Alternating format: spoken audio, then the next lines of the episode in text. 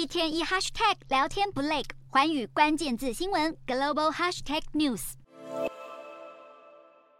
一袋袋大米摆在眼前，但现在很多地方却可能看得到吃不到，因为自从全球最大的大米出口国印度七月开始限制出口之后，引起了国际市场的供应紧张。由于印度的出口限制，全球米价在今年七月创下了十二年来的新高。排在印度之后的第二大大米出口国泰国的大米贸易也陷入混乱，当地米商见到米价飙涨，决定投机性囤。米上周泰国国内米价也上涨将近百分之二十。事实上，泰国和越南去年就曾经协商要联手调高米价，因为作为仅次于印度的全球第二和第三大大米出口国，两个东南亚国家都想抢占市场份额。但这次泰国米商选择囤货，不愿出口，反而让越南的大米出口价格创下新高。随着气候变迁带来的天气形态极端不稳，不但让这些看天气吃饭的产业更加脆弱，